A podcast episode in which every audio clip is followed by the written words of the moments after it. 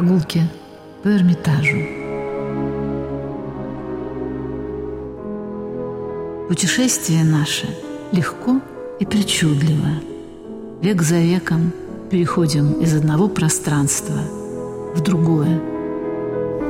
В Эрмитаж всегда надо ходить, там обязательно в самых обычных местах увидишь что-то необыкновенное, то, что никогда не видел или давно не видел. Приехать совершенно невозможно, это всегда потрясающе. Михаил Петровский, директор Эрмитажа, показывает нам свои сокровища.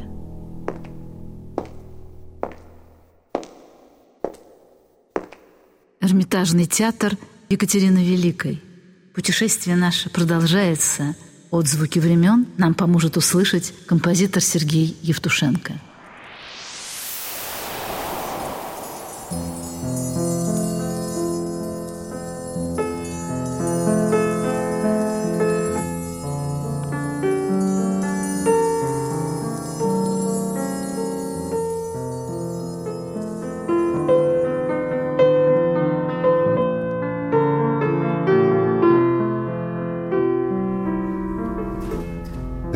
Театр находится на фундаменте первого Зимнего дворца Петра I. Ведь дерзость Кваренги, которая была поощрена Екатериной II, она заключалась в том, что он понял, что за один год выстроить новый театр невозможно. Значит, нужно использовать что-то старое. Это старое, вот оно тут находилось через Зимнюю канавку. Как сделать так, чтобы это был театр? Надо построить переход, и надо использовать все стены, фундамент старого Зимнего дворца Петра I в качестве основы для театра. В результате берется за основу двор театра, боковые стены каре, и как чашку этот амфитеатр театра, он вставляет в этот двор. Боковые стены становятся уже готовыми конструкциями, которые используются для того, чтобы уже стать основными стенами театра. Мало того, сейчас получается, что под сценой, буквально под сценой, где, извините, балерины дрыгают ножками, находится комната, где умер Петр Первый.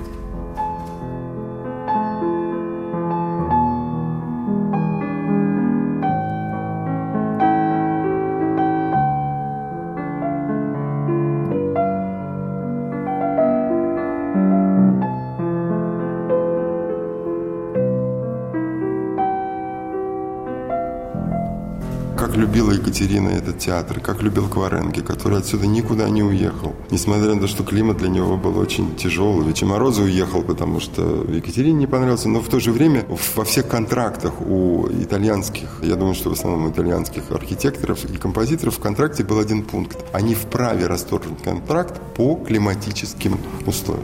То есть прекрасно понимают, что итальянцу здесь жить очень тяжело.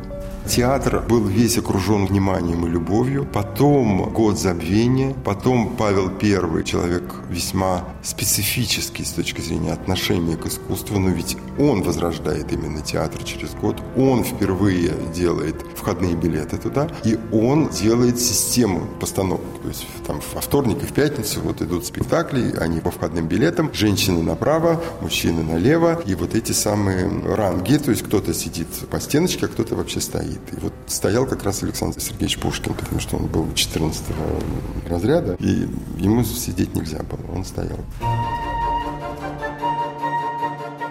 Весь первый год правления Павла театр был закрыт. В 1797 году новый сезон. Вышло специальное постановление открыть театральное представление – каждую неделю по вторникам и пятницам особым приезд иметь в театр к шести часам. Дамам быть в русском платье, а вход будет по билетам.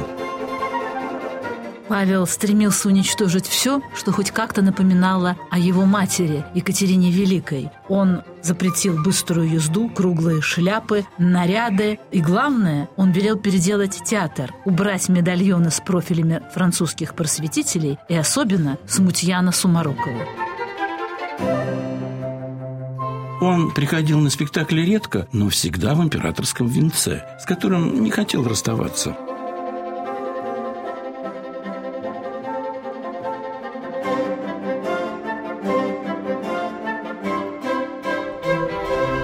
Затем забвение во времена Александра I, затем опять возрождение, потом опять забвение, потом возрождение. И вот эта вот полоса внимания к этому чуду, к этой вот принцессе и полоса охлаждения. Эрмитажный театр, он более-менее сохранен, да, но он не аутентичен, выглядел при Екатерине совершенно иначе. Не было расположения дверей таких, не было одной люстры, было 10 люстр, которые были. Другие были сиденья, другой цвет даже был сиденье. Сейчас красный был зеленый. Другая оркестровая яма. После реконструкции, которые неоднократно происходили и во времена Александра Первого, точнее даже Николая, потому что при Александре Первом здесь был вообще расквартирован полк, и по сцене бегали лошади. В принципе, при Александре он практически был разрушен. Потом его реконструкция реконструировали, затем были большие перестройки уже в конце 19 века, в 83 году, потом была еще реконструкция в начале 20 века, и, наконец, последняя реконструкция, которая была вот в честь 200-летия театра, это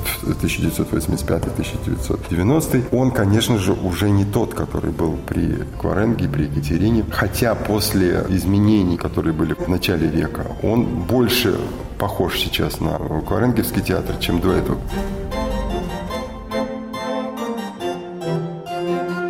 Опера была самым популярным жанром, которым сейчас стал кинематограф, потому что там была и музыка, там был и текст, там были и декорации, там была игра актеров, работа режиссера, свет, эффекты. Кстати, все, что было в Эрмитажном театре, он был оборудован по последнему слову техники. Я был приглашен Фаэнцию на празднование 200-летия со дня смерти Сарти, придворного композитора Екатерины и Павла I, который много лет здесь проработал, написал огромное количество произведений, был музыкальным педагогом и внуков Екатерины, и детей Павла I, написал специальные тетради, был членом Академии наук, потому что он еще и какую-то там диссертацию по акустике защитил, поднял строй на 443 Герца, тот, который был на 415. В общем, он был революционер в области музыкальной физики, акустики и композитор. Ну и, естественно, итальянцы, мы-то вообще забыли о нем, кто это такой, да, только музыковеды в консерватории знали. А для итальянцев это было естественно. Он работал в Петербурге. Как, ребята, вы вообще об этом не знаете? Это же наш герой, это наш, собственно, Моцарт, наш итальянский Моцарт. К моему величайшему совершенно удивлению, первое, что я увидел, первое, что мне принесли, изданную партитуру оперы Армида и Ринальди, которая здесь была написана, которая здесь была впервые поставлена, и рукопись, которая хранится у нас здесь в библиотеке.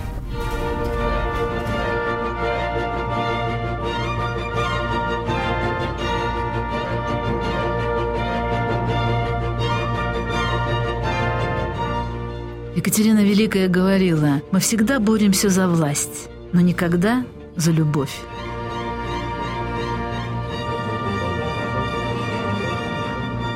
История Ринальда и Армида напоминала ей о волшебных чувствах и обмане любви.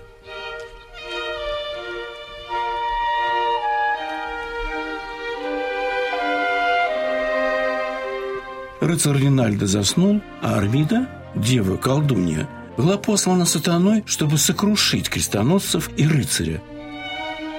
Но, увидев Ринальда, она влюбилась. Армида опутала рыцаря волшебными узами из роз и лилий и увезла на свой остров.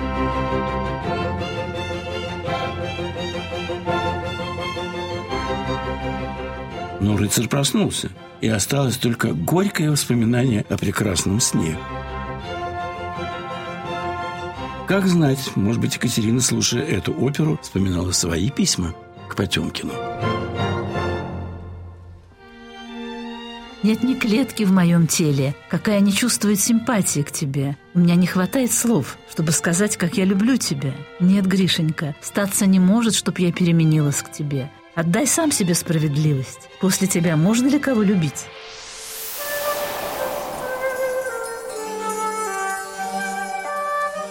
Счастье самое краткое из всех впечатлений. Композитор Сергей Евтушенко открывает нам тайны Эрмитажного театра. Мы сделали две постановки этой оперы, и вот тут я почувствовал, что вот это вот оно и есть начало. Сарти начал здесь работать, если я не ошибаюсь, в 1884 году, и потом, после работы в Эрмитажном театре, будучи самым главным здесь начальником по музыке, сочиняя оперы, сочиняя кантаты, проработав несколько лет у Екатерины, его забирает к себе Потемкин, потому что у Потемкина совершенно невероятно амбициозные планы на юге России открыть свою собственную консерваторию, открыть театр. Сарти был капельмейстером у Потемкина, и часто они беседовали о Генделе, о Гайдне, Бакирине. Потемкин считал, что музыка, как ничто другое, врачует душу, и императрица с удовольствием переписывалась с ним, размышляя о музыке, об опере, о музыкантах.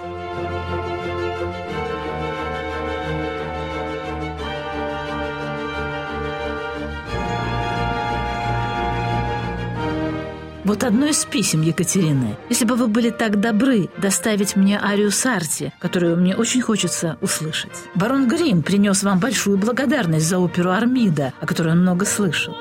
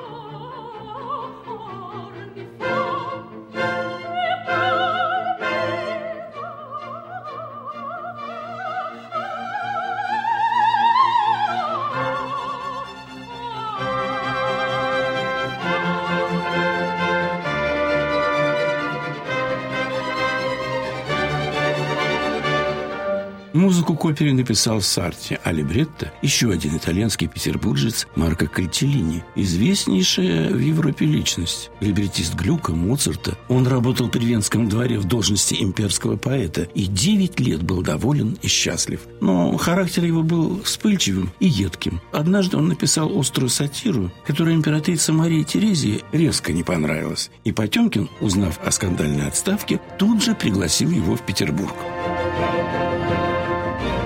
Существует версия, что после успешной работы в Эрмитажном театре Кальтеллини опять написал едкую сатиру на русский двор и неожиданно умер.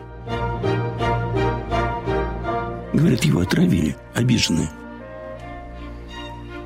Светлейший князь Потемкин был большим ценителем и любителем музыки. Современники говорили о нем – Поэзия, философия, богословие, музыка и языки, латинские и греческие особенно, были его любимыми увлечениями. Он отличался быстрым пониманием и редкой памятью. Масса знаний, приобретенных им от лиц различных профессий, с которыми он сталкивался, была изумительной. У Потемкина был замечательный оркестр, и князь был щедрым хозяином. Он платил музыкантам очень хорошее жалование, до 12 рублей в месяц. Снимал для них удобные и хорошие квартиры и покупал самые лучшие музыкальные инструменты.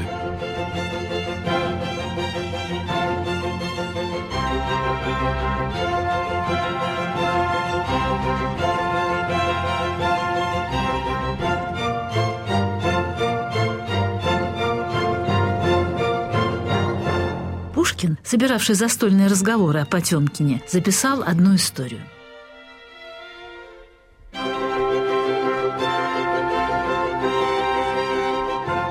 Потемкину доложили, что некий граф Мор, житель Флоренции, превосходно играет на скрипке. Князь немедленно захотел его послушать и отправил одного из своих адъютантов курьером в Италию. Адъютант явился графу Мору и объявил ему приказ Потемкина тотчас же садиться в карету и скакать в Петербург.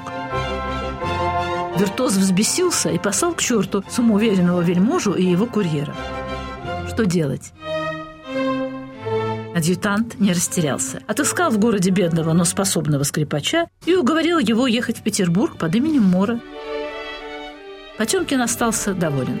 Говорят, принял на службу мастера, обласкал его, осыпал благодеяниями. В общем, музыкант тоже остался доволен.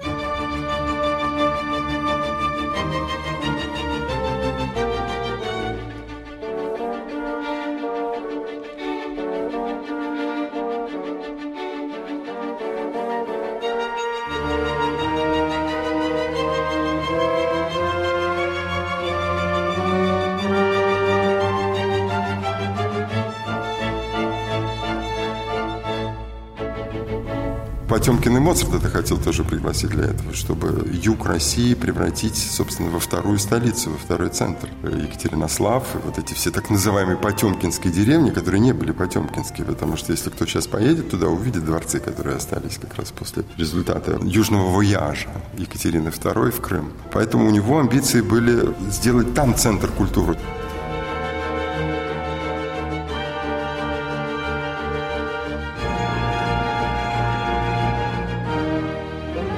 В одном из писем к светлейшему князю, графу Разумовский в сентябре 1791 года, зная любовь князя к музыке, даже предлагал пригласить в Россию одного из лучших композиторов Германии именем Моцарт. Он недоволен своим положением в Вене и охотно предпринял бы это путешествие. Если ваша светлость пожелает, могу нанять его ненадолго, чтобы его послушать и содержать при себе некоторое время.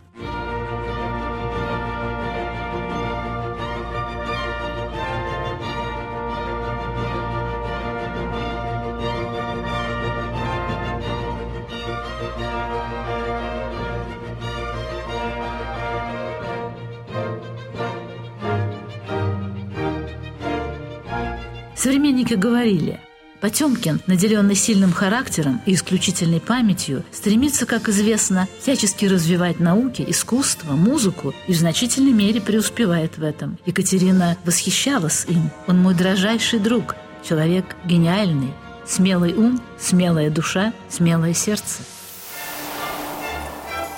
Что есть лучшего? Сравнив прошедшее, свести его с настоящим – Композитор Сергей Евтушенко открывает нам тайны Эрмитажного театра. После смерти Екатерины мы все прекрасно знаем, какие отношения были у Екатерины с Павлом I. Он остается Павла I, несмотря на то, что Павел меняет все. Меняет архитекторов Екатерины II, меняет приближенных, меняет политику, меняет абсолютно все. Тем не менее, он оставляет Эрмитажный театр как центр. Год, правда, он закрыт, как бы по случаю траура. Потом через год начинаются здесь постановки, и он возобновляет работу с Арти. И вот как раз Сарти во времена Павла I пишет э, у него много опер, и в том числе оперы, посвященные свадьбе его дочерей, на всякие торжественные случаи. И многие итальянцы, которые не очень хорошо знают историю России, они спрашивают, почему же Сарти все-таки в 801 году уехал? Я говорю, так очень просто, потому что Павла убили. После убийства Павла I он собирает чемоданы со своими всеми партитурами, со своими эскизами, со своими рукописями. Все это составляло где-то 47 больших ящиков. И едет домой в Италию. Но по пути он заболевает, и в Берлине он умирает в 1802 году.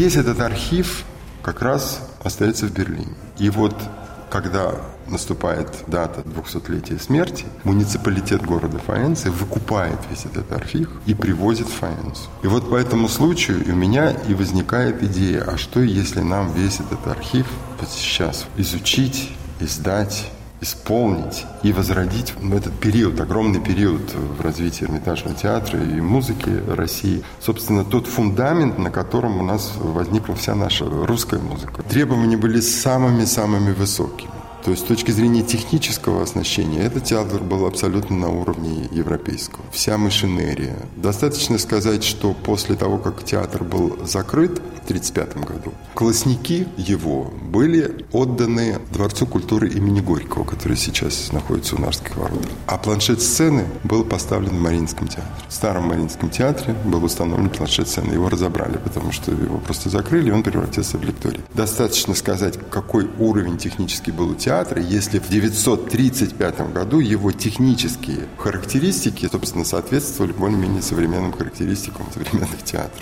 Что касается актеров, то, конечно, поскольку они были высокооплачиваемые, то это были лучшие актеры, с ними занимались и тренировали их. И еще что интересно было, что помимо итальянской, французской еще работала русская труппа. И Екатерина была заинтересована, чтобы французские пьесы, итальянские оперы переводились на русский язык и исполнялись русскими труппами, потому что если если они будут только идти на языке оригинала, они, собственно, не получат вот такого распространения и не станут демократичными. Поэтому переводилось все на русский язык, и русская труппа играла эти же оперы на русском языке в русском переводе. Поэтому костюмы, траты на постановки опер, они были порядка где-то 15-16 тысяч рублей. То есть, опять-таки, вспомним, сколько стоил Эрмитажный театр. Ну, если вспоминать шоу, как мы теперь говорим, которое устраивала Потемкин в честь Екатерины, то можно вспомнить такую деталь. В одном из шоу в его дворце Таврическом участвовало 50 балерин. Эти 50 балерин были одеты в платья, на которых были нашиты на каждом платье по 2000 бриллиантов.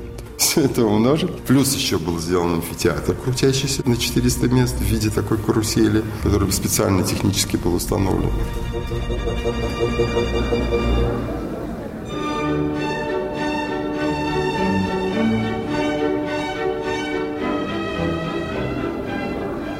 1791 году Потемкин устроил грандиозный праздник для Екатерины. Каких только редкостей не было в новом дворце. Роскошная мебель, золотой слон часы, который шевелил хоботом и ушами, редкие деревья, великолепный оркестр с лучшими музыкантами –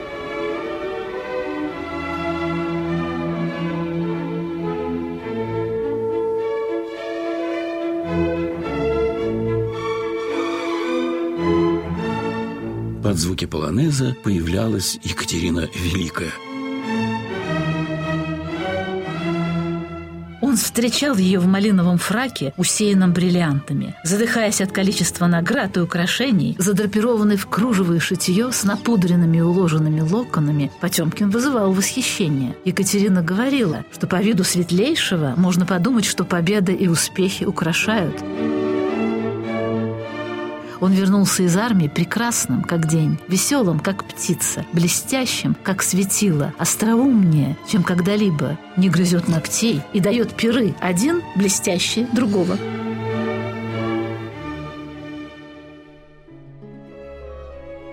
Это была их последняя встреча. Вскоре Потемкин умрет, а Екатерина, тяжело переживая его смерть, перестанет любить театр. Мы в театр принесли дух музыки, который здесь создавался. Вот это состояние сна, пробуждения, что вроде бы вот там было какое-то волшебство, которое исчезло. Но ты понимаешь, что ты находишься и здесь, и там.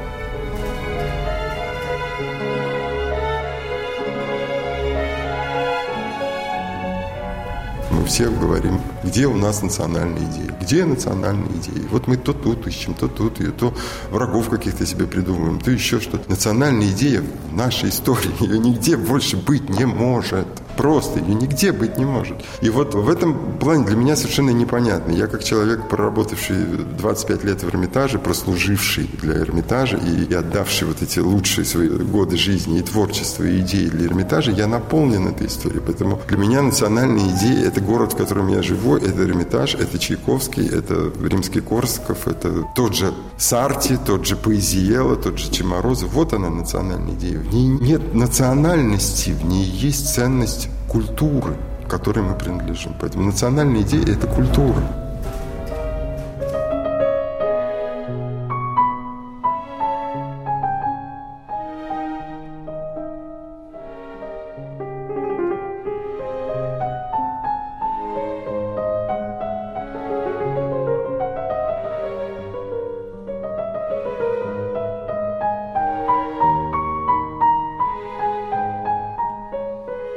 История – то, что не проходит. Это вечный процесс, урок.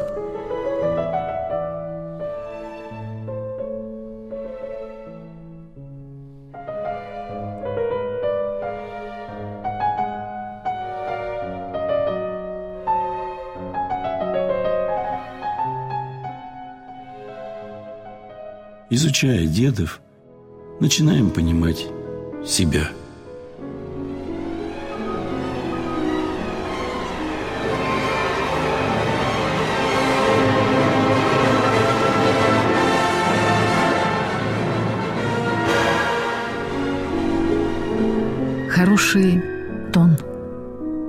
Прогулки по Эрмитажу. Композитор Сергей Евтушенко открывает нам тайны Эрмитажного театра. Программу подготовили Ирина Кленская и Виктор Янченко.